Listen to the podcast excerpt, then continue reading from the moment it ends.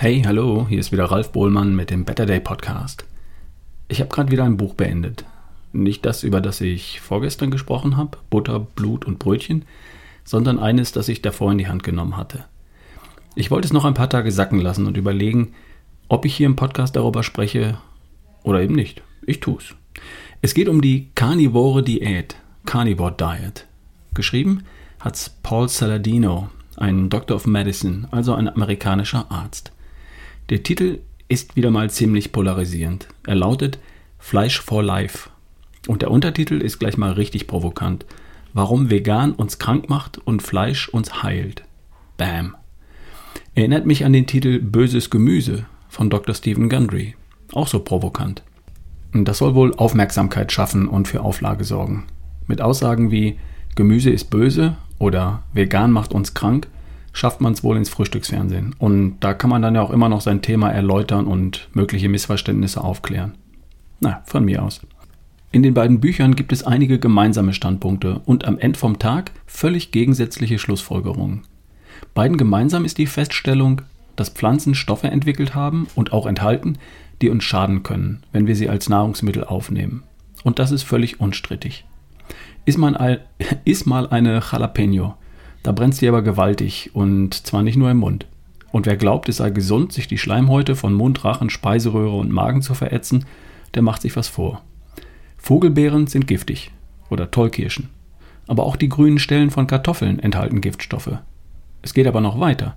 Es gibt nicht wenige Menschen, die einige Getreidesorten nicht vertragen, weil sie auf das Eiweiß Gluten reagieren. Andere vertragen Hülsenfrüchte nicht. Wieder andere Nachtschattengewächse wie Tomaten oder Kürbisse. Und wieder andere haben mit Kreuzblütlern ihre Probleme, also mit Weißkohl, Blumenkohl, Rosenkohl oder Kresse, Rettich und Senf. Nicht alles in Pflanzen ist grundsätzlich gut und unbedenklich, wenn wir es als Nahrungsmittel für uns Menschen betrachten. So weit, so gut. Aber wir haben ja schließlich gelernt, bestimmte Pflanzen als Nahrung zu vermeiden, zum Beispiel Tollkirschen und Vogelbeeren. Oder aber so zu bearbeiten, dass wir damit klarkommen. Wir kochen Kartoffeln, wir fermentieren den Kohl und dann sollte schon passen, oder? Kann sein. Manchmal reicht das aber nicht. Gluten kriegt man auch durch Kochen, Backen oder Fermentieren nicht wirklich weg. Wenn der Körper auf Gluten reagiert, dann hilft nur weglassen. Bis dahin sind sich die Autoren, und nicht nur diese beiden, einig. Finde heraus, was du nicht verträgst und lass es weg. Stephen Gundry hat sich die Lektine in Pflanzen rausgeguckt und empfiehlt, diese wegzulassen oder durch Verarbeitung zu neutralisieren. Das hat für meine älteste Tochter großartig funktioniert. Was für eine Verbesserung. Fantastisch. Bei mir hat das keine so besondere Verbesserung gebracht. Vorher gut, nachher ebenso gut. Offenbar reagiert mein Körper nicht merklich auf die Lektine. Dr. Stephen Gundry, der Autor von Böses Gemüse, ist ein Verfechter einer pflanzenbasierten Ernährung. Er empfiehlt, auf tierische Proteine nicht vollständig, aber doch weitgehend zu verzichten und sich ganz überwiegend pflanzlich zu ernähren aber halt ohne Pflanzen, die Lektine enthalten. Und auch ohne tierische Produkte, die auch Lektine enthalten können, weil die Tiere mit lektinhaltigen Pflanzen gefüttert wurden. Okay. Paul Saladino, der Autor von Fleisch for Life, marschiert in die gleiche Richtung los, kommt aber dann am völlig anderen Ende an. Er sagt, es gibt nicht nur Lektine, die uns schaden können, auch Polyphenole, Flavonoide, Oxalate schaden uns bzw. können uns schaden. Sie triggern unser Immunsystem. Wir glauben, sie rütteln das Immunsystem wach. In Wirklichkeit stressen sie das Immunsystem und unter Umständen ist das eher schädlich als nützlich. Also empfiehlt Saladino, nicht nur die Pflanzen mit Lektinen wegzulassen, sondern auch die Pflanzen mit Polyphenolen, die mit Flavonoiden und die mit Oxalaten, also gleich alle Pflanzen. Er sagt, die gesündeste Ernährung für uns Menschen ist eine Ernährung, die nur aus tierischen Lebensmitteln besteht. Und zwar nicht nur aus dem Muskelfleisch von Tieren, sondern aus praktisch allen Teilen vom Tier. Aus Innereien, Bindegewebe, Knochen und Knochenmark, Fett und Muskelfleisch. Nose to tail nennt er das, also von der Nase bis zur Schwanzspitze. So wie unsere Vorfahren in den letzten zwei Millionen Jahren ihre Beutetiere verwertet haben. Bis auf die letzten paar tausend Jahre, als wir Ackerbauern und Viehzüchter wurden. Ihm ist natürlich vollkommen klar, wie radikal der Gedanke ist und welchen Aufschrei er damit auslöst. Was er schreibt, widerspricht so vielem, was in den vergangenen 40 Jahren gesagt und behauptet wurde. Es stellt praktisch alles auf den Kopf, was wir über eine gesunde Ernährung zu wissen glauben. Der Mann ist aber nicht dumm. Er erklärt sehr genau, wie er zu seinen Annahmen kommt.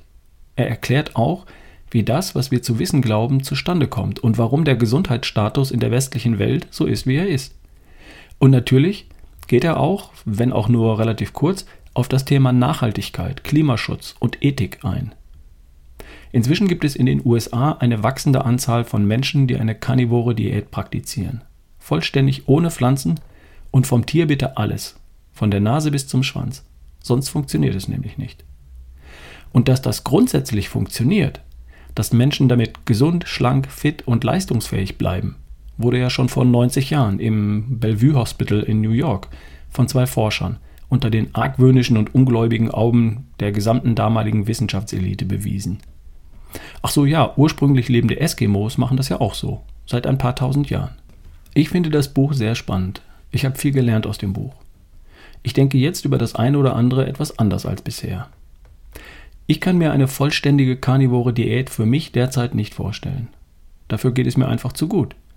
Ich kenne die pflanzlichen Lebensmittel, die ich besser vermeiden sollte, und die umgehe ich dann einfach. Ich möchte auch das Spektrum meiner Nahrungsmittel nicht künstlich einschränken, weder auf nur pflanzliche Nahrung noch auf ausschließlich nur tierische Nahrung. Ich wüsste auch gar nicht, wie ich mich ausschließlich von tierischen Lebensmitteln von so hoher Vielfalt und so großer Qualität versorgen sollte, wo ich das alles herkriegen würde. Und ich mag auch einfach meinen Salat und mein Gemüse sehr gern. Und wie gesagt, mir geht es persönlich sehr gut damit. Aber dieses Buch hat meinen Horizont wirklich erweitert und ich kenne jetzt die Hintergründe und die Motive von Menschen, die sich mit der Carnivore Diet auseinandersetzen. Wenn ich eine Autoimmunkrankheit hätte und wenn ich alles andere schon vergeblich ausprobiert hätte, dann würde ich definitiv noch wesentlich tiefer einsteigen und dem Thema eine Chance geben. Dann hätte ich ja wirklich nichts zu verlieren. Falls dich das Thema interessiert, auf Deutsch heißt das Buch Fleisch for Life, im Original auf Englisch The Carnivore Code und der Autor ist Paul Saladino. Okay, soweit zum Thema Carnivore Diet. Ich wünsche dir eine tolle Woche.